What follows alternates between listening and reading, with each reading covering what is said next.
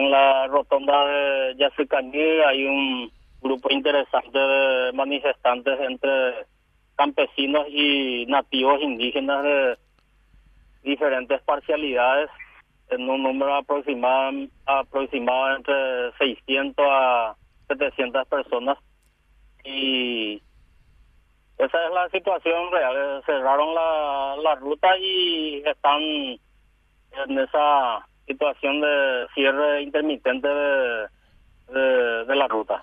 Ahora, ¿siguen con la siguen en la ruta y cerrando la ruta, comisario? Así mismo es. ¿Desde qué hora? Y estamos desde la mañana.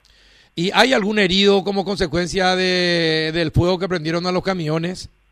No, no hubo ningún herido, al menos no tenemos reportes de, de personas heridas en la en la situación. ¿Y qué alegan y qué alegan eh, los indígenas que realizan esta movilización eh, para tanta violencia, comisario? ¿Algo explicaron?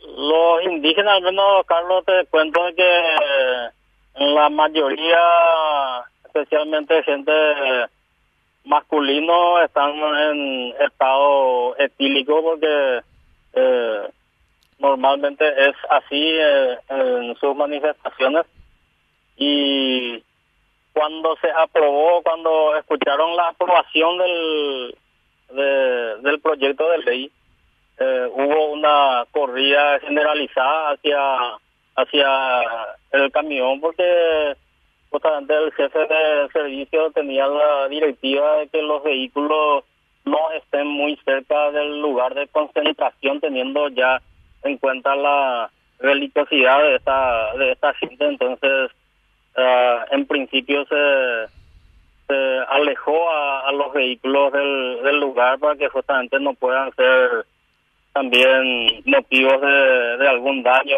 por parte de los manifestantes. Eh, y, cuántos manifestantes hay y cuántos ustedes notaron que están en estado etílico? Y la, la mayor parte de los, de los indígenas están en esa situación, Carlos.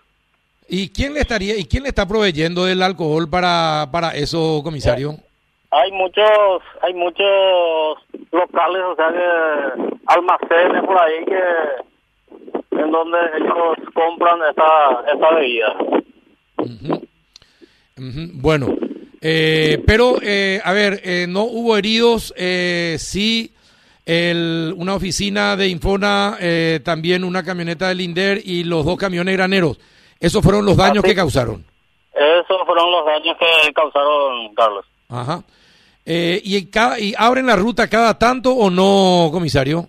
No, no abren la, la ruta teniendo en cuenta, así como le digo, la, la cantidad eh, mucho, muy superior a la, a la cantidad de, de policías, porque en el departamento, te cuento, Carlos, que tenemos cinco puntos de, de bloqueo en diferentes en diferentes lugares y toda la fuerza operativa del departamento está dividida también para resguardar, para acompañar esos puntos de concentración.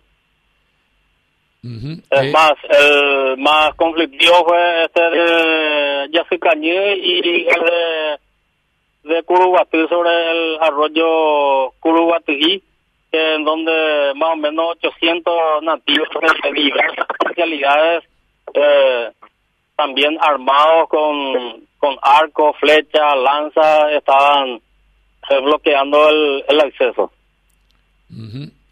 eh, sí, el, y bueno, qué pena. Y dígame una cosa, ¿y por dónde circulan los vehículos que tienen que ir por la ruta, comisario? ¿Qué camino están tomando?